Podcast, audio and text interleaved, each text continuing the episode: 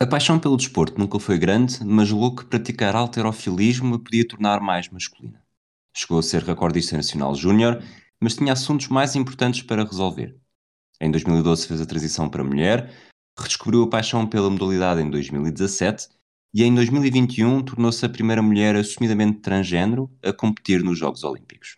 Esta é a história de Laurel Hubbard. It's amazing to me. I keep reading about certain ball players, and I, one day I look on television and he's black. There's no longer a mention of Joe Blow, Negro ball player, this kind of thing, which is as it should be. You know, if I don't finish this race, then everybody's going to believe women can't do it and that they don't deserve to be here and that they're incapable. a long, a long time coming, but I know a change gonna come. Oh, yes, it will. Olá, Fragoso. Olá, Rui. Estamos de volta para um episódio do Pioneiro, este segundo episódio desta segunda temporada. É isso. E é de alguém. Não é a primeira vez que fazemos de alguém assim muito. que se tenha destacado muito recentemente. Não é, o, não é a grande tendência deste podcast. A maior parte dos nossos uh, visados e biografados uh, à nossa maneira até são alguns mais antigos, mas temos alguns, uma boa dose de atletas que se têm destacado nos últimos, nos últimos anos e a protagonista de quem vamos falar uh, foi notícia e destaque há poucos meses. Sim, ela esteve, lá está, esteve nos Jogos Olímpicos, nós chegámos a falar dela no, na estafeta olímpica do podcast Tocha Olímpicas, ficou logo na lista de espera do, deste podcast do Pioneiro e agora finalmente avançamos. Um, eu diria que tu, tu disseste isso, há bocado falaste que não é muito comum falarmos de atletas mais recentes, apesar de tudo, tendo em conta aqui a nossa lista de, de 22 anteriores, um, já falámos da Fallon Fox, que acaba por ser uma história semelhante a esta, uh, e se calhar fazendo já um, um ponto prévio, este acaba por ser um dos assuntos que não dominamos claramente os outros, mas naquele que até nos sentimos menos à vontade para, para falar também. Sim, era, já tinha pensado fazer essa, essa pequena advertência. Um, não é um assunto nada confortável do ponto de vista do meu ponto de vista para falar, do meu ponto de vista pessoal, no sentido em que há muita uh, informação que eu não domino, uh, portanto acho que até nos vamos centrar mais na, na questão da, da, da, própria Laurel, Laurel da própria da próprio ponto de vista dela, do da, das características pessoais e desportivas e, e que, que, vamos que vamos falar dela e através de, através de alguns áudios que são reveladores dessa, dessa personalidade e do impacto que ela teve no desporto, porque de facto é um, é um, é um assunto que causa sempre algum, não digo desconforto, mas que é preciso lidar com, com algumas pinças, até para não cometer grandes, uh, grandes gafes, porque há uma das, e acho que eu acho que vou utilizar a, a palavra trans mais vezes do que transgênero, e é para não confundir com transexual, que não é exatamente a mesma coisa. Eu acho que hum, há uma diferença, uma grande diferença de primeiras pessoas uh, transgênero um, no desporto em relação aos outros casos que falamos de pioneiros, sejam de primeiras mulheres, uh, primeiros afro-americanos, mesmo primeiros homossexuais. Estou aqui a ver a lista dos, dos que fizemos, uh, aborígene, no caso da Nova Paris, uh, muçulmanos, temos vários, vários casos desses também, que é este tema acaba por ter um. nasceu há menos tempo. Uh, não, sempre existiu, é. obviamente, mas, mas a luta pelos direitos humanos, uh, e neste caso dos direitos transgêneros, não tem tanta tradição uh, e não está tão desenvolvido. Eu acho que isso é uma das coisas que vamos ver neste episódio, como estão, por exemplo, a igualdade, Raciais. igualdade racial, exatamente. Quando... E tem aqui outro, desculpa, tem aqui outro ponto mais sensível a nível desportivo que é a vantagem competitiva ou não, a questão competitiva e a questão de, de ser, alegam muitos, um, a desvirtuar a competição a esse, a essa a esse, a esse prisma neste, neste, neste, neste contexto que não temos, por exemplo, na questão racial ou na questão religiosa, por exemplo. É interessante a dizer isso porque eu quando estava a falar sobre, sobre isto não ser necessariamente, ou seja, ser um tema mais recente, lembrei-me da, da polaca, agora quero ver se, se me lembro do nome dela, tinha ideia que era Stanislava Vasilevski, mas não é. um, que nós falámos no Tocha Olímpica quando estávamos a falar dos Jogos Olímpicos anteriores. Não lembro exatamente em que evento uh, é que ela brilhou, mas quando morreu no início dos anos 80, na altura baleada à porta de um parque de de um centro comercial, eh, descobriu-se que tinha, que tinha órgãos masculinos que nunca se tinham desenvolvido. E é curioso que quando ela competia, os treinadores dela uh, chegaram a acusar adversárias dela de serem homens. Portanto, é todo um tema que está, que está muito por desenvolver. Eu acho que, sobretudo nas, na última década e meia, tivemos, eh, sendo um caso diferente, mas estando, estando a falar de vantagens competitivas, certo. Eh, estivemos a, o caso da Cácer Seménia continua a dar que falar, ela recentemente fez mais uma publicação precisamente a, a queixar-se um pouco desta deste meio termo que continua a ser, eh, seja ela, salvo, não quero estar aqui a cometer uma gafe, mas uh, os níveis de testosterona delas servem para competir em provas femininas de 100 e 200 metros, mas não pode correr os 400, os 800, os 1500, mas depois já pode correr uh, meio fundo e fundo, portanto é, é uma coisa que vamos ver também aqui, neste caso, e agora se calhar centramos já mais na, na Laura Hubbard, que é o regulamento vai mudando, e depois também há um regulamento de, regulamento de modalidade para modalidade, e no caso dela, uh, ela limita-se a cumprir as regras e na verdade não beneficiou, não teve nenhum benefício recente para poder participar nos Jogos Olímpicos, ela já cumpria as regras anteriores a essa mudança mais recente.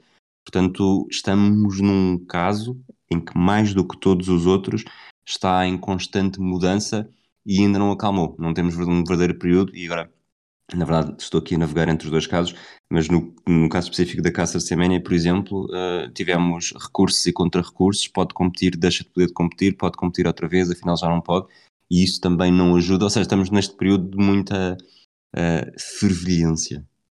É, estamos num período ainda muito embrionário destas, destas questões, acredito, espero que daqui a 20 anos um, ehm, já seja bem mais pacífico e que, não, que haja, para além de mais casos, que as regras e as questões legais, burocráticas, como queiram chamar, estejam pacificadas e seja muito mais fácil uh, a aceitação.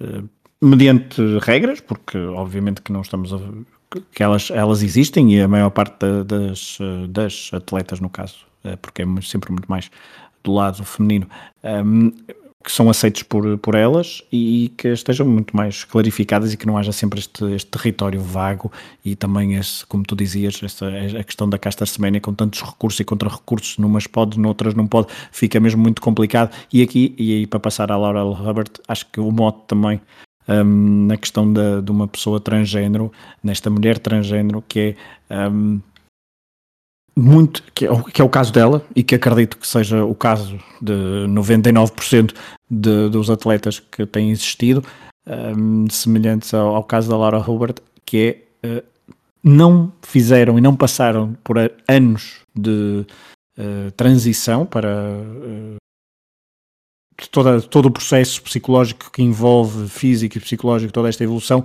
não o fizeram para ganhar medalhas e para ganhar provas. E acho que esse é o principal, a principal uh, foco que nos devemos uh, centrar. Um, e aqui acho que podemos partir então para a história dela. Sim, vamos começar exatamente mais ou menos por esse momento que estavas a falar. Ela nasceu a 9 de fevereiro de 1978, começou a praticar alterofilismo ainda como homem nas categorias júniores da, Nova Zelândia no final da década de 90 e vamos ouvir, eh, depois já comentamos, a verdadeira razão para ter começado a praticar alterofilismo. Because it was archetypally male, I thought perhaps if I tried something that was so masculine, perhaps that's what I would become, but uh, sadly that wasn't the case. Fragoso, é um áudio muito curto, mas de alguma forma explica até na perfeição os, os dilemas internos que alguém que sabe que nasceu no corpo errado e, e não sendo, obviamente não, sentido confort, não sentindo confortável, mas sente a pressão de, de, sociedade e de pares para se tentar enquadrar e corresponder a um padrão, a um estereótipo que se, se espera uh, de um homem, quando na verdade não é bem assim. E vamos centrar isto para quem ainda não percebeu. Estamos a falar do final dos anos 80, 90, correto? Sim ou seja, uh, há mais de 20 anos e uh, numa, numa, altura onde, onde, de facto estas questões ainda não, não eram eu ia dizer que não eram abordadas de todo, mas não, claro que eram abordadas, mas eram, eram marginais. Uh, também uma nota para os próximos áudios que vamos ouvir são antes de Jogos Olímpicos e depois vamos ouvir áudios também pós Jogos Olímpicos, para perceber um bocadinho a, a, postura, se bem que a postura não, acho que não muda muito da, própria, da própria atleta, mas aqui de facto é, é, é, é, muito impactante ouvir alguém dizer que vai para o autofilismo para corresponder a um padrão uh, masculino uh, e é estarrecedor pensar que de facto alguém tem aquele dilema, porque eu, eu não, nunca lidei com, com, uma, com um caso destes quando era miúdo, uh, mas certamente que quando era miúdo lembro-me, e agora fazendo uma escala, se eu às vezes queria fazer coisas para me sentir integrado num determinado grupo, eu nem quero imaginar toda esta dimensão psicológica que a Laura Roberts sofreu quando era mais nova.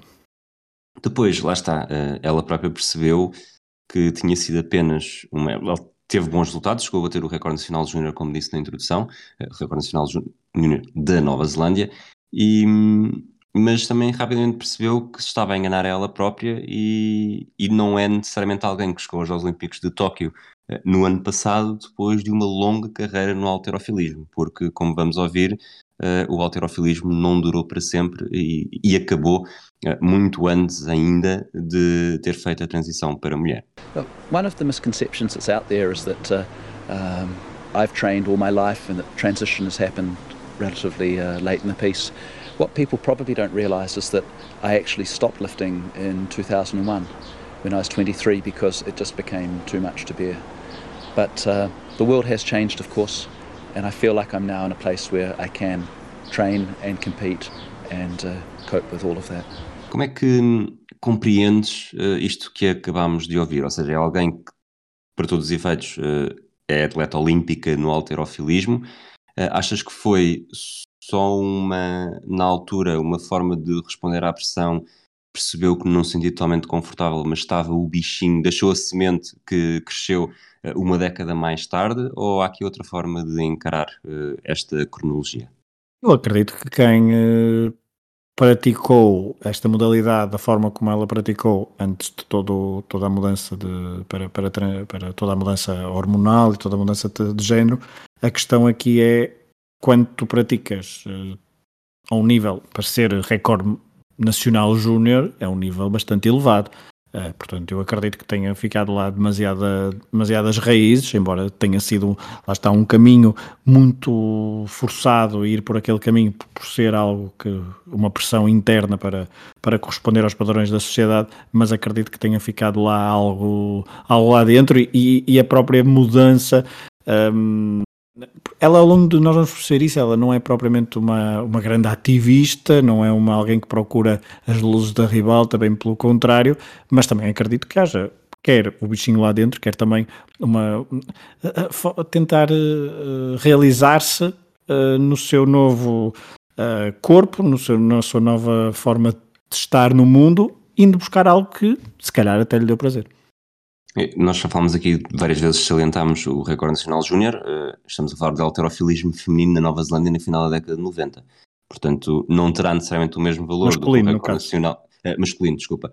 Não terá o mesmo valor uh, de um recorde nacional se fosse na Turquia, na Arménia ou na Bulgária, certo, mas claro. não deixa de ser, era o melhor neste caso, na altura, do seu país. depois, estamos a falar de os recordes foram da década de 90, deixou de fazer alterofilismo em 2001.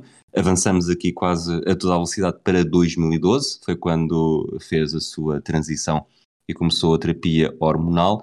E só em 2017, portanto 16 anos depois de ter deixado o alterofilismo, é que voltou a competir, agora já como mulher, eh, a competir internacionalmente também, e logo nesse ano, em 2017, na Califórnia, Anaheim, ganhou a medalha de prata nos campeonatos do mundo. Eh, na altura falou-se muito, eh, lá está, eh, de pressão e de, de, das regras que tinham mudado para permitir a sua entrada. O que é facto, como vamos ouvir, é que a história não é bem assim. The science is evolving and the position of the uh, IOC is evolving too. What most people probably don't realize is that I actually satisfy the requirements of the 2003 Stockholm Consensus, which were the original rules that the IOC agreed upon to allow the participation of people like myself. So I am not competing under a recent rule change. Uh, I'm competing under rules which have been in place now for 14 years. Aqui tenho uma pergunta que acaba por ser, eh, voltamos àquele vai e vem da Caster Semenya.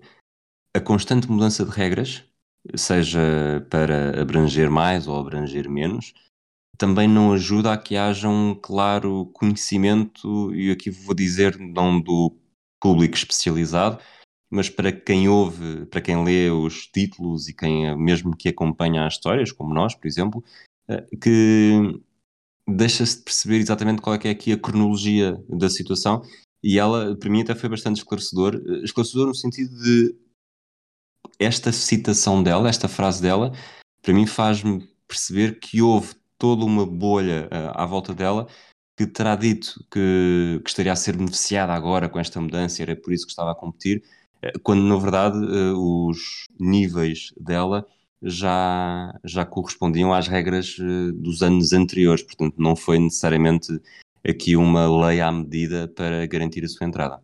Exatamente, acho que isso também é, é, importante para, para este caso. E acho que o facto de essas mudanças de regras, acho que as organizações e as, as federações internacionais e nacionais um, e as pessoas que lá, que lá, que lá andam um, é um pouco mais, são o reflexo também da sociedade, que não está propriamente preparada para, para tratar este, estes temas e, e, vão, e vão fazendo e vão alterando e vão trabalhando sobre o assunto à medida que o assunto lhes cai no colo. E depois, quando aparecem estes casos, eh, a forma como também é percepcionado pelo público não ajuda caso da SEME é, é, paradigmático nisso, lá está, porque como tu dizias, para alguém que não está dentro, uh, pode parecer que ela está sempre a competir contra as regras, ou que estão a fazer, ou, ou quando ela compete abriram uma exceção por ser ela, etc.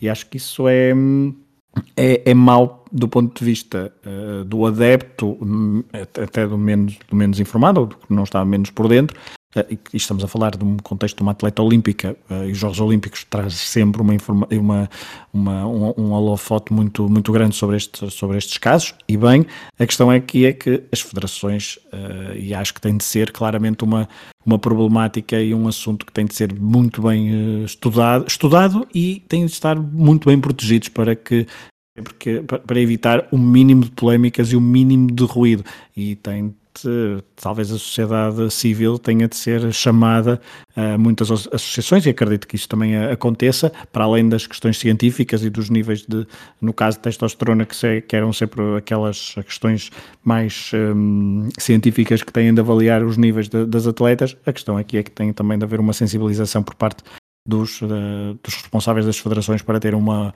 um outro um, um discurso muito mais uh, um, como dizer, muito mais uh, coerente ao longo, dos, ao longo dos anos para não dar a ideia que estão sempre uh, a abrir exceções e a, a, trabalhar caso a caso. Tem de ser algo que tem de chamar instituições e cada vez mais há uh, internacionalmente. Então, é sim que em Portugal é, é, verdade que não é assim um. Já começa a haver muita, muita gente a tratar sobre isto e a falar sobre isto internacionalmente, nos Estados Unidos e outros, e outros países, uh, certamente que haverá mais e essas pessoas da sociedade civil têm, têm de ser chamadas por as instituições desportivas para estarem minimamente ou, ou maximamente informadas para que não haja qualquer tipo de ruído negativo. Uma pergunta rápida que já vai aqui lançar também tudo o resto. Falamos, temos falado de constantes avanços e recuos. Achas que do, do ponto de vista de um, de um atleta é preferível haver avanços e recuos ou, ou melhor, é mais prejudicial haver avanços e recuos, porque podes participar nestes Jogos Olímpicos, mas ficar de fora dos próximos, ou esperar, eh, sabendo que corres o risco de esperar muito mais tempo e das próprias federações e organizações e mesmo lobby anti-inclusão eh, consiga arrumar na gaveta e garantir que não há tema de conversa que se ouve como haveria com estes avanços e recuos, ou seja, preferes um avanço que possa demorar mais tempo mas seja definitivo, ou um avanço, avanços e recuos que na verdade mantêm o tema uh, na baila e não deixam que estas atletas ou estes atletas sejam esquecidos? É uma boa pergunta, não tenho uma. Teria de pensar um bocadinho mais sobre isso e até maturar eh, esse tema, mas eu inclino-me mais para a questão definitiva, porque uh, em 2022, quando estamos a gravar, a profusão de de problemas e de, de problemas não de, de, ruído nas redes sociais e, e também a questão de, de aparecerem sempre aqueles ativistas meio parvos um, eu aliás ao fazer uma ao pesquisar vídeos da, sobre, sobre, sobre a Laura Hubbard aparece sempre depois assim um, um vídeo do Piers Morgan que, pronto, sim, um desses, sim. não, um conseguia, desses... não conseguia vi ouvi 30 segundos não conseguia passar aí pois é isso mas eu, eu não resisti a clicar só para para para ouvir uma, uma besta a falar, mas, uh, mas lá está, mas, mas, é, mas elas têm, fazem ruído e têm impacto, uh, e acho que são muito prejudiciais aos, ao, ao, ao, chegar a um ponto definitivo. Portanto, acho que uh, não é, um, é uma pergunta muito interessante. Achas, desculpa, deixa-me tentar interromper, achas que para as atletas pode ser mais prejudicial, mas para a sociedade e para a representatividade é mais Sim. importante que haja avanços e recuos? Ah, se calhar ao contrário. Ou seja, para as atletas, haver avanço e recuos pode ser porque vão participando, vão. Uh, agora, haver avanço e recuos para a sociedade acho que não é assim tão, tão bom porque começa a gerar é, uma. É avance, desculpa, é que avanço e recuos na sociedade, ou seja, uh, vamos falar de, de, pessoas transgênero que não competem no desporto, mas vêm-se representadas uh, durante durante esses avanços e recuos. Portanto, o tema vai estando, está a ser debatido, é, é aberto. Também é um é ponto, nesse, ponto de é vista, nesse sentido, não é? Porque elas, não, tecnicamente, quem não compete não tem vantagens ou desvantagens nestes avanços, neste ser definitivo ou não. Certo, certo. Isso é um bom ponto de vista, sim. Eu acho é que estava a pensar até mais do ponto de vista desportivo, uh, mas para a sociedade, sim, não, não, deixa de ser, não deixa de ser interessante essa, uh, esse ponto de vista. Agora, eu preferia de facto que para os próximos Jogos Olímpicos, e não, faltam, não falta assim tanto tempo, um, que a haver este caso, e também estamos sempre a falar de minorias, não é? Uh, minorias muito, muito pequenas, um, mas quando surgem, para que não haja qualquer tipo de, de ruído, nem de, e nós vamos ouvir daqui a pouco, nem de uh, adversárias, nem de pessoas que têm impacto na sociedade que depois se advogam uh, para falar dos direitos das mulheres quando há estes casos como não seria, como não é surpreendente, assim que soube que Laura Herbert ia participar nos Jogos Olímpicos, eh, começaram as, as novelas, os, os Piers Morgans desta vida e afins, eh, mas também houve quem a tenha defendido, neste caso a Primeira-Ministra da Nova Zelândia, Jacinda Ardern. Eh, vamos ouvir o que é que ela disse pouco tempo antes dos Jogos Olímpicos. Parties here have simply followed the rules. Uh, and that's the case for Laurel, but also uh, the team in New Zealand. They have followed the rules. The alternative is to have someone who's followed the rules but then is denied the ability to participate. Uh, and so ultimately, I leave it to those bodies, and that's the decision they've made, um, and it's in with keeping with the standard that's been set globally. É o grau de importância deste tipo de discurso do, do membro político mais saliente da Nova Zelândia? E com muito com uma alta taxa de popularidade no, no país.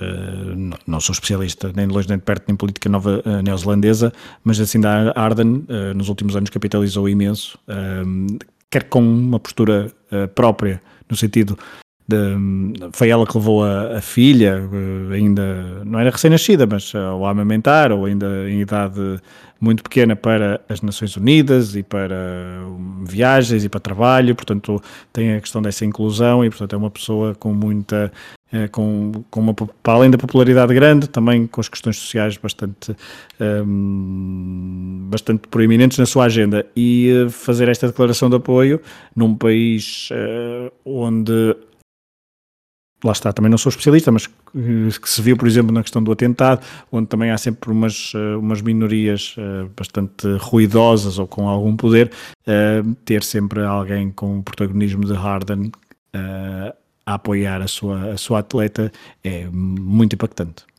Tu há bocado falaste que havia, íamos ter citações, frases da Laurel Hubbard antes e depois dos Jogos Olímpicos, a partir de agora são todas de uma entrevista que, que ela deu, pareceu-me por algumas referências, eh, precisamente no dia a seguir eh, a ter terminado a competição, ela que, que não saiu muito bem, apesar de ser considerada uma das grandes favoritas, portanto, estamos, foi, competiu em 2021, já tinha 43 anos, mas não teve, não conseguiu registar nenhuma marca no, no Snatch, que eu salvo erro é arremesso, mas posso estar aqui a, a cometer um grande erro. Uh, portanto, acabou por ser uh, desqualificada, ficou sem, sem posição final. Uh, e todos estes, todos estes áudios que vamos ouvir a partir daqui são então do, se não do dia seguinte, no rescaldo dessa, dessa participação olímpica. E já que estamos virados para aí, vamos pegar exatamente na opinião de, de Laurel. o que é que ela diz às pessoas que eram contra a sua participação? Nos Jogos Olímpicos? I've tried really hard not to tell people what to think um, because uh, really I, I, trust people to, you know, consider the issue and form their own opinions. Um, the one thing I, I, would say though is that um, some people, I think, take emotion as the starting point for how they feel about the situation. And I think that no amount of facts will probably change the opinions of people that start from their feelings and, and, and base their opinions upon what they feel. Uh, and so to those people, I say, just open your minds, open your hearts, and consider that, uh, you know, um, that um, perhaps there are a broader perspective that, uh, that, that is out there. Fragoso, alguma opinião? Não, é sublinhar apenas a parte do abrir as mentes, uh, o pedido para abrir as mentes, para abrir os corações. Uh, é alguém, e vamos ouvir isto uh, nos próximos minutos, é alguém que parece bastante, diria, pelo menos parece-me frustrada pela sua participação desportiva. Sim. Acho, acho, acho que está algo magoada consigo, magoada no sentido de estar frustrada. queria ter feito melhor. Um, e depois, em relação ao tema em si, num, raramente advoga e vai buscar bandeiras e vai, e vai, e vai ser porta-estandarte de lutas um, sociais, não quer muito esse peso em cima dela, aliás, está preparada para, para, para ser uma perfeita desconhecida dentro de anos e daqui a pouco falaremos disso, mas uh, tem um discurso bastante tranquilo em toda a relação a todo o seu pioneirismo, um, sabe obviamente o que é que a rodeia, não é, não é surda, um, nem cega para ler uh, certamente nas redes sociais muitas coisas ou, na, ou, nas notícias ou em portais dedicados aos Jogos Olímpicos, mas esta confiar, esta confiança nas pessoas e este pedido para abrir as mentes e os corações é de alguém que tem, parece, um coração bastante grande e que uh, quer ao máximo evitar uh, polémicas uh, em, em, torno de, da sua condição. Vamos ouvir um segundo áudio sobre um, Lola falar da, da, forma como foi tratada pelas outras atletas durante os Jogos Olímpicos. I think that all weightlifters have a shared sort of um, what's the word uh, uh, a sense of camaraderie and belonging because we all know how much work is required to qualify and prepare for events like this. Uh, and as such, um, I think there's a shared understanding, and, and that was really evident last night. Of course, people aren't uh, outwardly expressive because it is game day and you know you need to focus on the task at hand. But um, I think um, I, I, certainly didn't feel like there was any unkindness or unpleasantness in the room and uh, I, grateful for, um, I suppose that, uh, um, for, for, for, for, that experience. Tínhamos visto aqui no episódio 4, salvo erro, com a, com a Fallon Fox, em como as possíveis adversárias eram, foram das vozes mais agressivas contra a sua participação. Aqui temos um, uma ideia ligeiramente diferente, também é um caso ligeiramente diferente, eh, mas até que ponto é que poderemos estar aqui a. E até porque no caso dela também houve no passado, foram outras atletas e, ex-atletas que, que, se manifestaram contra a sua participação, uh, ser uma coisa pela frente e uma coisa radicalmente diferente pelas costas. Pois, aqui uh, esta declaração também deixa alguma. Não, deixa, não mostra rancor, diria, mas também não é uma coisa assim muito aberta a agradecimentos e a dizer que foi uma experiência incrível. Eu acho que ela sai de, dos Jogos Olímpicos um, com a sensação de que foi uma boa. Foi bom estar lá, uh, até porque chegar lá não é nada fácil. uh, mas uh, não, nem tudo foi um mar de rosas, parece-me, pela, pela, pela postura e pelo, e pelo que ela diz. Agora, também não me parece que mostre grande rancor. Mas e agora já não me lembro exatamente qual foi a tua pergunta. Se achas que, que é uma era uma coisa, as entradas eram uma coisa pela frente e outra coisa pelas costas?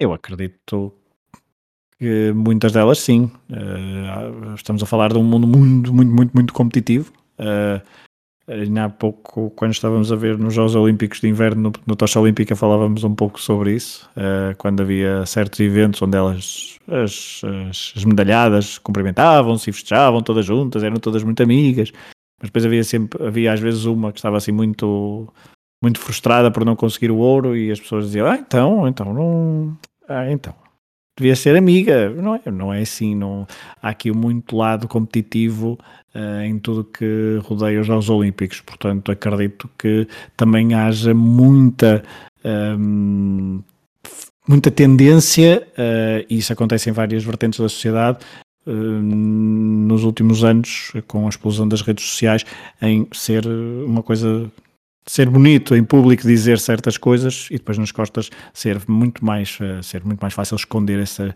essa, essa bondade e essa gratidão que fica muito bem para, para likes e para partilhas, mas depois quando é preciso ficar à cara é muito, é muito mais difícil manter essa, essa postura.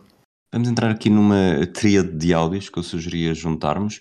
Uh, na primeira vamos ouvir uh, Primeiro vamos ouvir os três, uh, vou fazendo pequenas pausas e, e, para não estar aqui a, a estragar o suspense, mas este primeiro, se quisermos falar de um tema, a motivação pelo desporto. The thing that's always, um, I suppose, motivated me is, is the sport itself. Uh, I have found tremendous amounts of joy in weightlifting. Um, I found joy in the training. I found joy in just being with like-minded people. And that's really what's propelled me because Olympic Games, as, as fabulous as they are, are the end point. They, are, they aren't the everyday reality of, you know, training, preparing, and putting yourself through the grind. And I suppose the motivation I have comes from, you know, finding reward in that, in the training, in the in the daily life of being an athlete, and and really, I suppose you know, that's what's that's what brought me this far. That's what's propelled me. And um, while there's obviously some pressure um, in these circumstances, um, that's just it's never been part of the equation for me. I've just been motivated by the bar and just yeah doing what I do. Temos agora um segundo em que a Laurel uh, relata a, como foi a experiência de estar nos Jogos Olímpicos. Stepping on that Olympic platform really is it's indescribable. Um, it's it's energizing um, in, in, in, a way which I just didn't expect. You know, um, I just felt so just connected with that moment, and and I think again this is one of those moments that. Uh, I'll be able to take away with me and, and, and really, I think, treasure. Por último, uh, aquele que para mim é capaz de ter a frase mais importante de todas estas declarações foi também uma frase que ficou marcada e nós falámos desta frase num dos episódios do Tocha Olímpica uh, sobre como assume o papel que teve nestes Jogos Olímpicos. I mean, obviously I'm aware of those conversations, but Uh, really, I haven't come here to change the world. I've I've come here because sport is part of me, and it's it's really part of what I want to do, and everything else is peripheral to that. Um, I've only ever wanted to be treated in the way that other athletes are treated. Um, I haven't set out to look for special accommodation, special treatment, or, or or um, anything else really. Um, and so, while I'm aware that someone has to be the first, um, uh, that's not uh, been what's propelled me to come here and compete. Fragoso, tu no início lançaste um bocadinho este tema, como ela não, não se vê necessariamente como uma ativista, e, e estes três áudios para mim apontam todos nesse sentido. É, foi o desporto uh, que a puxou mais, não é a conversa paralela que já sabia que ia encontrar nos jogos não a afetou e talvez também não a motivou uh, extraordinariamente por causa disso. Como foi bom estar nos Jogos Olímpicos, sobretudo com mais de 40 anos, algo que não, não está ao alcance de toda a gente. E depois, para mim lá está a tal frase-chave, eh, eu não vim cá eh, para mudar o mundo, eh, quero o tratamento igual. Nós já falámos de, de outros atletas que estavam um pouco nesta, neste comprimento de onda, que não é necessariamente a mudar o mundo que querem, só querem, querem algo mais algo mais subtil, portanto lá está, não assumir aquele papel de, de ativista, claro, mas como se fosse passar uma esponja e talvez de alguma forma fingir que já está tudo igual e tudo bem. São muitos anos uh, a não ser tratada por igual. Um, eu acredito que, ou seja, nem, toda, nem todas estas pessoas têm de ser um, ativistas. Não é fácil ser ativista de, de, certas coisas, principalmente quando, quando sofrem na, na pele as consequências da, da, da, da sua condição porque uma coisa é ser ativista uh, vindo de fora, e tem todo o direito a ser, uh, mas acredito que não, é tão fácil ser ativista estando na, na pele de quem eh, sofre ao longo dos anos, e estamos aqui a falar de alguém que passou vários anos por uma transição bastante uh, dura, certamente, porque não é. Lá está, não, não é da noite para o dia que se decide isto e, e, e, logo no início nós fizemos a cronologia de alguém que no final dos anos 90 um, já se sentia mulher num corpo de homem e que foi competir no altrofilismo, depois deixou o altrofilismo, houve toda a mudança de género e só passados uh, valentes anos é que voltou a competir, mais de 15 anos, é que voltou a competir no altrofilismo. Uh, portanto, eh, eu, eu não, a frase é: Eu não vim cá para mudar o mundo. Está tudo. A verdade é que nós, eh, em 2022, atualmente, queremos eh, muitas vezes que estas pessoas sejam grandes ativistas, grandes bandeiras, que, que façam as, as coisas mais geniais, esquecendo tudo o que já passaram. E, e não deixa de ser uma coisa assim muito singela pedir apenas tratamento igual. Um, e, e, não esquecer, este, este pedido e esta frase é de alguém que está também muito frustrado no. Um, também é essa, essa questão. Uh, se tivesse vencido, também seria, poderia ter uma postura completamente diferente. Certamente que teria um, muito mais comentários e seria muito mais badalada e teria muito mais imprensa à sua, à sua volta se tivesse, se tivesse conquistado uma medalha, por exemplo. Mas, um, mas é completamente normal e completamente aceitável e, e justo até, do ponto de vista da Laura Hubert, uh, dizer que não quer mudar o mundo, queria um tratamento igual e foi isso que lhe deram. Perigoso, agora tenho aqui outra pergunta para ti. Vou-te fazer a pergunta, mas vou permitir que a nossa alterofilista, o tema deste episódio, te interrompa para depois, uh, e só depois dares a tua resposta. Qual é que será o futuro para os atletas transgênero uh, depois disto? The future will look like for um, sort of rules of participation. It's certainly not my area of expertise. Um, I'm really just grateful that um, the IOC was able to take a leadership position on this issue and give me the opportunity to compete. E agora tu, Fregoso? Olha, uh, o futuro. O futuro não é fácil, até porque uh, é engraçado, quando tu, tu lançaste, enviaste no guião da, deste episódio, nesse fim de semana, creio, ou nos dias anteriores, ou nos dias a seguir, já não me lembro, uh, houve um, um, artigo no público de, publicado pela, pela sua ex-diretora, Bárbara Reis, sobre algo que, lá está, eu não, não, não, fazia ideia, mas também tem havido, não, houve, não sei se houve muita polémica das redes sociais, que eu não tenho andado muito nas redes sociais nas últimas semanas, mas uh, sobre a questão da destransição, acho que, não sei se vou, eu vou tentar dizer, eh, destransição, exatamente. Uh, ou seja, pessoas que um, são transgênero, mas que passado pouco tempo, por causa de pressão social, muitas delas, ou não, uh, voltam ao, ao género, eh, para simplificar, ao género anterior. Um, e falar desta, do futuro destas, destas atletas uh, não é nada fácil. Não, não, não, não, eu não sou muito otimista por natureza. Um, acho que os organismos uh, e os, as federações têm, nos últimos anos, uh, trilhado algum caminho e tentado uh, a condicionar as uh, exigências que os ativistas e bem proclamam para estas atletas.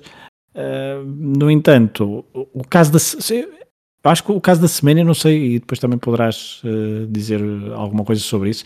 Eu não sei se o caso da Semana foi mais prejudicial, apesar de ser completamente diferente, mas foi uma foi uma protagonista tão forte ao longo dos últimos anos uh, e com tanto impacto, uh, com tantas uh, trocas e baldrocas como nós falamos há pouco, que eu não sei se isso prejudicou mais a, a discussão e se no futuro próximo, a curto prazo, as atletas transgênero terão alguma dificuldade em impor-se. Agora, também estamos a falar de uma, de uma minoria um, e, portanto, será, será complicado. Talvez Uh, acho que, nos, acho que na sociedade há, muito, há muitos mais uh, ativistas. Uh, no desporto, poderá haver falta de uma pioneira mais mediática, digamos assim. Um, Deixa-me ver se eu consigo dizer tudo o que me fui lembrando enquanto tu falavas. Em relação à Cássia Semenya, lá está, que é um caso, como tu dizes, bastante diferente, mas eu acho que aquilo, o que aconteceu com ela não foi necessariamente um avanço nem um recuo, foi quase um, um assassinato de personalidade uh, e usá-la como quase experiência médica, uh, o que foram fazendo, a terapia hormonal que, que a obrigaram a fazer para poder continuar a competir. Acho que a história não vai olhar para estes anos uh, de forma muito agradável. Em relação ao futuro dos atletas transgênero, curioso porque nós já temos isto programado mais ou menos há duas semanas, talvez, calha mais ou menos em cima de uma polémica que houve também nos Estados Unidos, no desporto universitário, em que o governador da Flórida, uh, basicamente, isto vou, vou dizer de uma forma muito redutora e pode não estar totalmente rigorosa, mas houve uma. Acho que houve uma modalidade, salvo erro, de luta, não sei se é luta livre, em que foi uma, uma atleta transgênero que venceu uh, uma prova feminina e, e este, o Ron DeSantis, uh, assinou um documento basicamente uh, atribuir a vitória à finalista vencida. Eu acho que isso aí é a maior diferença para todos os outros casos, porque quando as mulheres começaram a competir, portanto, direitos de igualdade, o feminismo, foi uma coisa. Mesmo quando tivemos negros começar no beisebol e afins, mesmo que hoje em dia haja aquela noção de, pois, os canianos e os etíopes são melhores nas provas de fundo e assim, uh, era diferente, é diferente, porque na altura quem era mais resistente a essa mudança, a essa evolução, não se podia dar ao luxo de dizer que quem estava agora a começar a competir tinha uma vantagem competitiva como hoje em dia há quem, há quem defenda, e na verdade, eh, dependendo dos, das modalidades e dos esportes e das características, eh, pode haver de facto ou não uma, uma vantagem. Eh, a questão aqui nesta é que não há pudor nenhum em dizer que quem vem, quem foi homem, quem desenvolveu-se enquanto adolescente como homem, quem teve o mesmo crescimento de ossos enquanto homem, na verdade, rapaz, uh, tem uma vantagem uh, competitiva grande, mesmo que entretanto faça a transição e, e terapia hormonal. E para mim esse é o maior obstáculo comparado com os outros casos. É que a bandeira da vantagem competitiva vai continuar a ser exibida, mesmo que haja provas e que provas neste caso de, de testes que, que definam que não é bem assim, ou que mesmo que seja definido que há um limite, neste caso de, de testosterona que não pode ser ultrapassado, mesmo sem esse limite ser superado, continuará a haver esta bandeira que nos outros casos nunca foi possível de utilizar da mesma forma, mas que aqui continuará para sempre. E é esta resistência que vai ser resistência de, de público, vai ser resistência de governadores da Flórida, eh, que andam sempre muito mal acompanhados também, de inclusive de, de atletas adversárias, por falta de conhecimento, por falta de informação, uh, simplesmente por frustração desportiva, acho que vai ser de longe o maior obstáculo a que daqui a 20, 30, 40 anos, tendo em conta que esta também é uma luta que está a nascer, ou que começou a nascer 20, 30, 40 anos depois de grande parte das outras que temos abordado, eh, consigamos olhar para isto e ver realmente andamos muito e já estamos pelo menos num patamar aceitável. E até por um lado, a derrota ou a eliminação ou a não pontuação de Laura Hubbard nos Jogos Olímpicos até é positiva para essa luta, porque também prova que essa vantagem competitiva, e aliás, é, do que percebi de uma breve investigação uh, e li, li, alguns artigos em relação a isso, está por provar que haja uh, essa vantagem competitiva das atletas transgênero e que se resulte claramente em, em vitórias e em domínios avassaladores nos casos em que estamos a falar. Laura Hubert, uh, é verdade, já tinha 42 ou 43 anos, mas falhou as suas três tentativas. há outros fatores no desporto eh, que também são preponderantes, seja o fator psicológico e preparação física, para além da questão hormonal, obviamente, mas eh, não deixa de também ser uma perspectiva uh, que quanto mais casos houver e quanto mais. Isso não, não, não é que eu esteja a, a, a pedir as derrotas das, dessas atletas, mas uh, se houver uh, prestações que não sejam avassaladoras, como por exemplo Caster Semenya teve, teve no, no início um, ehm, da sua carreira quando apareceu, isso também é positivo, não deixa de ser um pouco contraditório, mas a verdade é essa, mas para provar que de facto não é assim tão trilinho farinha amparo que haja uma vantagem competitiva evidente. E já agora, porque isto falhar as três tentativas pode querer dizer muita coisa. De facto, a Laura Hubert falhou a primeira tentativa a 120 kg, a segunda e a terceira a 125 kg. Agora estava eu a pensar, mas será que foi demasiado otimista e quando entrou já era demasiado tarde porque achava que ia fazer muito mais que as adversárias? Olhando apenas para esta prova de, de snatch, uh, houve uma sul-coreana que terminou com 125, uma americana que terminou com 128 e uma chinesa que bateu o recorde olímpico com 140. Portanto, é toda essa esse argumento que poderia fazer sentido uh, também é derrubado uh, pelas provas.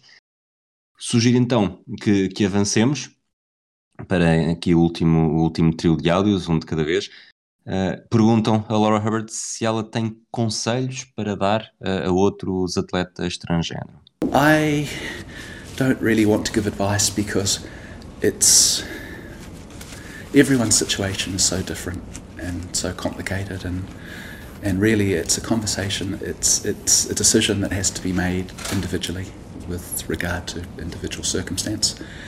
Um, so all I can say is that um, uh, rather than advice I can give encouragement that there are pathways out there and that if people are motivated they can pursue them and they can, I think, um, compete uh, just as any other athlete does. And um, if that's uh, um, the one good thing that comes out of this, then yeah, I'd be happy with that. Aqui eu diria que há mais uma, uma prova de que não está muito interessada em envolver-se neste, não só neste não só no ativismo, como nesta representatividade de eu abrir o caminho e agora ouçam o que eu tenho para vos dizer. Eu vou dar o desconto no sentido em gostaria de daqui a dois ou três anos, quando forem, quando forem os próximos Jogos Olímpicos, se houver outros casos uh, parecidos ao, ao, dela, de voltarem a entrevistar se ela tem a mesma, a mesma postura, no sentido em que estamos a falar de uma, numa ressaca, de uma participação, com, com holofotes apontados a ela ponto de vista, uh, ou seja, daqui a alguns anos ela poderá uh, abraçar essa, esse, essas bandeiras e esse ativismo, será perfeitamente normal e, não é, e, também não é nenhuma contradição face ao que estamos aqui a, a falar.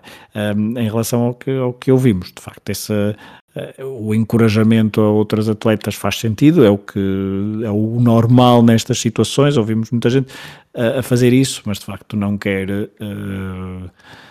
neste momento, e quando à data da, da, destas declarações, ela não queria uh, certamente pegar em bandeiras uh, que ela não estaria, acredito eu, preparada para enfrentar devido a toda a pressão social e todo o, uh, toda a questão difícil que é abordar estes temas na sociedade.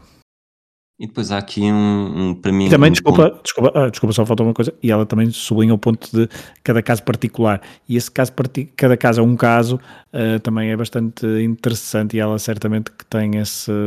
Também estava muito na, na tal ressaca, mas ah, não deixa de ser ah, verdade. O- na Nova Zelândia, certamente que o ser transgênero pode ser diferente de ser transgênero noutro sítio qualquer, ou noutro desporto qualquer. Um, e acho que isso também é, é bastante relevante. E estamos a falar num contexto de Jogos Olímpicos. Uh, num, alterofilismo é uma coisa, certamente, que noutro desporto poderia ser visto de outra forma. E acho que também há aí é esse, esse prisma que teremos de, de ter em conta. Depois há aqui um contraponto. eh, Ela, própria estabelece um, um contraponto também entre o encorajar e o dar conselhos. Este, o áudio anterior que ouvimos foi a atletas. Este novo áudio que vamos ouvir de seguida é simplesmente para, para pessoas que sejam pessoas que sejam eh, transgêneros, não apenas no mundo do desporto. Vamos ouvir? If there's one thing I hope I can give to them, it's encouragement, not just for sports, but for all spheres of life. I think the world is changing, and there are opportunities for people to be out in the world and, and do things just as any other person would do. And so, if there's one thing I'd like to pass on, it's this. Um, life is difficult. There are disappointments. I know I certainly have some today, as uh, do we all. But uh, if you just keep pressing on, it does get better. parece-me muito mais descontraída e, e capaz de ajudar neste sentido da escolha individual, eh, a partir do momento em que é uma decisão que está tomada e a partir do momento em que tu tomas só te, só te interfere a ti, portanto vai eh, contribuir para o teu bem-estar, mesmo que haja alguns obstáculos, do que estar eh, a empurrar eh, pessoas e atletas transgênero para aquilo que, que se percebe sem grande dúvida, apesar de não termos tido esses áudios aqui, do caminho diabólico que é quebrar uma barreira e participar, seja nos Jogos Olímpicos, seja em mundiais, onde de repente tornas-te um peixe de aquário do- da atenção mediática. Certo.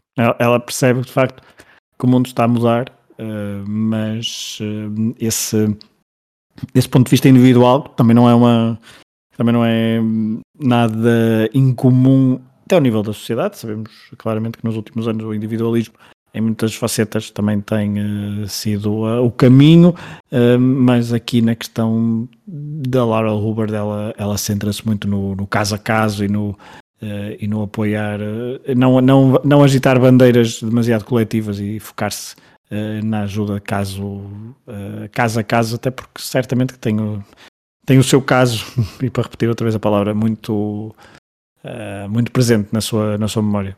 Vamos ouvir o último áudio e, e guardo a conversa, guardo uma pergunta para, para depois deste trecho. Uh, when I was asked, like last night, I, uh, uh, I think I told someone that I'm looking forward to my career as a pub quiz question or a Trivial Pursuit card, um, and that might sound slightly facetious, but there is a kernel of truth in that. Um, I've never been involved in sport because I'm interested in publicity or profile, uh, and so uh, if it means that I now begin to descend into graceful obscurity, then um, I'm okay with that. Fragoso, temos aqui uh, a Laura Hubbard num lote de 23 episódios que já fizemos, que incluem nomes como Nigel Owens, como hum, Stephanie Frappard, como uh, Lewis Hamilton, Jackie Robinson. Achas que a pergunta para Queijinho vai Hum. ser difícil ou fácil? Achas que é um nome que vai ficar? Não fica. É um nome que não fica. Ahm, ou melhor, veremos. Ela poderá ficar, mas terá de, terá de, de ser pelo que, pelo que eventualmente fará fora do, dos Jogos Olímpicos, ou pelo menos fora do contexto desportivo, ah, diria. A não ser que haja em 2024 em Paris, e estamos a falar nos Jogos Olímpicos, ou num desporto muito mediático. ah, com, eh, com um impacto semelhante aos Jogos Olímpicos, que haja mais casos destes. Hum, a verdade é que Laura Hubert, certamente que o facto de ser alterofilista, de não ter conseguido hum, qualquer tipo de, de medalha, ou qualquer tipo de participação desportiva uh, digna de, de, um registro ou de um, de um, diploma, se quiserem, olímpico. Uh, não foi assim, foi notícia, é verdade, mas num mundo caótico de notícias e de informação em que nós vivemos, acho que é uma pequena nota de rodapé e será uma pergunta muito, muito, muito, muito difícil para Queijinho. Última pergunta. Vou voltar Queijinho? aqui um. Uh, pode ser para Queijinho. Uh, 19 de março, no Twitter, houve o Ricardo Gaio Alves tweetou a defesa de que as mulheres trans devem poder Ui. competir sem qualquer restrição nas categorias femininas em todos os desportos leva ao absurdo do novelo abaixo que sugere que a segregação nos desportos existe para proteger as vitórias dos homens. E depois pergunta por provas. O Diogo Faro uh, cita isto e é, este, é, nestas perguntas que o Diogo Faro uh, fez uh, que eu gostava de conversar um bocadinho contigo. E ele diz: Qual era exatamente o mal de um dia não haver separação de género no desporto? Morria alguém? O mundo acabava? Qual é que é a tua opinião? Qual é que é o mérito desta, desta ideia, se quisermos chamar assim? Me... Bom, agora é, isto não é pergunta para queijinhos, é pergunta para, para a forca.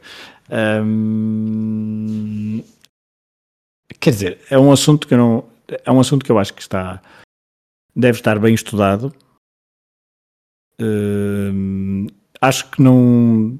Acho que é relativa. Deixa-me procurar as, melhores, as melhores palavras. Acho que é um, uma ideia que não faz grande sentido e acho que gosto há outros teu, caminhos. Gosto do teu eufemismo para absurdo ou ridículo. Obrigado. Uh, e acho que há caminhos para encontrar uma, uma maior, um maior igualitarismo entre homens e mulheres no desporto. Por exemplo, nos últimos anos, nos Jogos Olímpicos, temos visto várias estafetas mistas. Um, várias provas onde competem uh, ambos, ambos, ambos os géneros e, uh, tem, e tem sido provas com algum impacto mediático, quer a nível de mediatismo, como disse, mas também a nível de uh, desportivamente têm sido provas bem conseguidas, têm dado uh, bons eventos desportivos. Agora, um, lá está. Esses caminhos, e há outro caminho que é uh, pagar o mesmo às, aos atletas e às atletas, dar outro tipo de relevância na, eh, nos meios de comunicação social, acho que poderá ser esse o caminho. E nos últimos anos, o caminho pode não ter sido tão rápido como muitos de nós desejaríamos, mas temos, uh, hoje em dia, vemos muito desporto feminino uh, do que víamos há uh, 10, 15, 20 anos. E, e, acho que passa por aí. Acho que misturar a mesma coisa seria. eu não sei, não, não tenho dados suficientes para contraprodutiva. Bem, bem, eu não tenho dados para provar, mas a minha, a minha ideia seria que as mulheres deixariam de ganhar praticamente tudo. Quer dizer, acho eu, mas eu não tenho dados, não tenho dados para, para sustentar isto. Vou dar-te alguns, vou dar-te alguns dados. Final dos 100 metros em Tóquio foi, foi ganha pela, a final feminina foi ganha pela Elaine Thompson Hera com um tempo de 10,61. Final masculina de Tóquio, eh, agora um segundo, porque estou aqui a, a bailar entre separadores, portanto falámos em 10,61. 10,61 na final uh, daria para o sétimo lugar, mas só porque o sétimo e o oitavo elementos presentes, um foi desqualificado e o outro não terminou. Uh, na semifinal 3, o pior resultado foi 10,31, na semifinal 2 foi 10,17, na semifinal 1, 10,29. Uh, 10,61 nas eliminatórias, tivemos um atleta de Nicarágua e um dos Barbados a fazer pior. Na sétima eliminatória, dos Emirados Árabes Unidos na quinta, portanto acho que já percebes onde é que eu estou a ir nos 100 metros. Mas são 100 metros. Vamos ver a maratona. A maratona feminina uh, foi ganha pela keniana Perjep Shirshir uh, com um tempo de 2 horas 27 minutos 20 segundos. 2 horas, minutos, 2 horas 27 minutos e 20 segundos na prova masculina teria servido para o 71 lugar uh, à frente de seis atletas. Então dizes, tá, mas estamos a falar de corrida, então em provas mais... Estratégicas. Lá, uh, Yulimar Rojas foi ah, não. Uh, okay. Guilmar Rojas foi a melhor atleta uh, dos Jogos Olímpicos, há quem, há quem defenda, uh, bateu o recorde do mundo, uh, triplo salto, uh, se fez na final, foi onde bateu, quando bateu o recorde do mundo, 15 metros e 67. o campeão olímpico masculino, Pedro Pablo Pichard, português, 17 metros e 71, 15 metros e 67, daria à frente do brasileiro Alex, Melo e, curiosamente, de Nelson Évora. Portanto, dos atletas com marca registada no. Na, isto aqui nem é final, é mesmo nas, no apuramento ainda. Ficaria no 26 lugar, à frente de dois atletas. Houve cinco que não registaram marcas. Porque é que esta ideia, para mim, esta ideia tem um mérito. Tem o um mérito de uh, esta, esta ideia, do, portanto, a pergunta do Diogo Faro, tem, ideia, tem o mérito de deixar-se de falar se há uma vantagem competitiva ou não, uh, com atletas transgênero. Ah, sim, claro. Isso aí, essa discussão deixaria de aparecer. O que é que também deixaria de aparecer? Mulheres no pódio. Pois, é isso. Hum, obviamente falámos aqui de três, de três uh, modalidades, uh, obviamente não fiz aqui uma coisa exaustiva, uh, temos provas como o tiro com arco, por exemplo, ou, ou equita, equestre, em que há de facto não faria diferença, tiro também, mas nas provas mais mediáticas, chamemos-lhe assim, talvez excluindo a, a, ginástica artística, e mesmo assim não me quero estar a expandir muito numa componente técnica que eu não gosto, mas não compreendo, uh, íamos deixar de ter mulheres no pódio. Íamos deixar de ter mulheres no pódio, íamos deixar de ter representatividade, íamos deixar, digo eu, passar a ter menos uh, jovens a querer praticar desporto porque não se sentiam representadas, porque o mundo lhes dizia, por muito boas que sejam, nunca conseguirão alcançar uma medalha olímpica e provavelmente estaríamos aqui a fazer um episódio uh, pioneira, a primeira mulher a conseguir uh, uma medalha olímpica numa prova, nestas provas, seja de atletismo, seja de natação, seja de todas as outras. Nem quero falar de, de boxe, uh, mesmo de alterofilismo. Portanto, parece-me que no abstrato acredito que a intenção seja boa, mas é do limite do ridículo e do absurdo. É bastante, é bastante idiota uh, para pegar no, no alter ego dele. Um, mas, e lá está, e acho que não há grande coisa a dizer depois, depois do que tu disseste, e acho que o caminho não é esse, o caminho não é, não é juntá-los, é juntá-los quando faz sentido, é provocar, é, é provocar provas que, eh, onde possam aparecer uh, os dois géneros, competir os dois, sem uh, desvirtuar a competição e sem deixar que, e sem subalternizar o papel da, da mulher no desporto. E, e, lá está. Ou então em, em eventos onde são separados, dar mais importância, e nós temos visto nos últimos anos, no desporto, o desporto número um a nível mundial em muitos países, o futebol, o futebol feminino tem crescido Estamos a falar de numa semana onde bateu-se um recorde de assistência num estádio num jogo de futebol feminino. São passos que não se dão, infelizmente, tão rápidos, mas eles uh, estão a dar-se e acho que esse é o caminho para falar, um, falarmos mais de mulheres no desporto do que falamos até hoje. Muito bem. Já tens nome para o próximo episódio? Não. Voltaremos então depois de nome e, e argumento uh, enredo, roteiro, guia. Um abraço a todos, um abraço a ti também, Fragoso. Uh, até à próxima. Até à próxima, um abraço. It's amazing to me. I keep reading about certain ball players, and I, one day I look on television and he's black. There's no longer a mention of Joe Blow, Negro ball player, this kind of thing, which is as it should be. You know, if I don't finish this race, then everybody's going to believe women can't do it and that they don't deserve to be here and that they're incapable. A long time coming, but I know a change gonna come. Oh, yes, it will.